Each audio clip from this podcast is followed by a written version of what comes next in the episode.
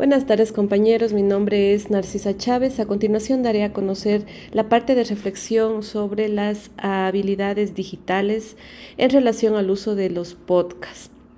Como primera pregunta tenemos, ¿la calidad de los aprendizajes mejora con el solo empleo de recursos digitales? Ciertamente no mejora si únicamente utilizamos los recursos. Es necesario que como docentes nosotros eh, tengamos la suficiente capacidad de, usarlas correctamente. El mal uso puede llevarnos a traer lo contrario a lo que eh, queremos que nuestros estudiantes mejoren su aprendizaje.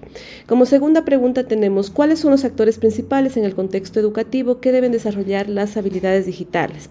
Los actores principales, pues, eh, básicamente son los estudiantes, los docentes, la parte administrativa y los padres de familia. Estos actores eh, nos permiten a nosotros desarrollar todas las herramientas que, permite, eh, que permitan que los estudiantes mejoren su conocimiento y con ello creen un aprendizaje más significativo. Tercera pregunta, ¿cuáles son las oportunidades y desafíos que enfrenta el proceso de enseñanza-aprendizaje con la adquisición de habilidades digitales? Eh, como en primera instancia en las oportunidades tenemos que, eh, gracias al Internet, tenemos la suficiente eh, recursos para utilizarlos en, ciertos puntos que creamos conveniente.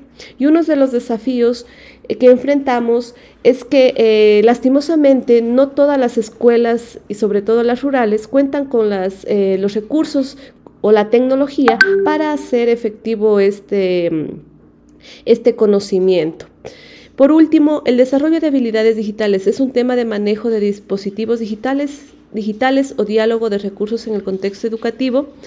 Eh, este tema, eh, pues claramente sí conlleva a que nosotros debemos manejar correctamente los dispositivos digitales.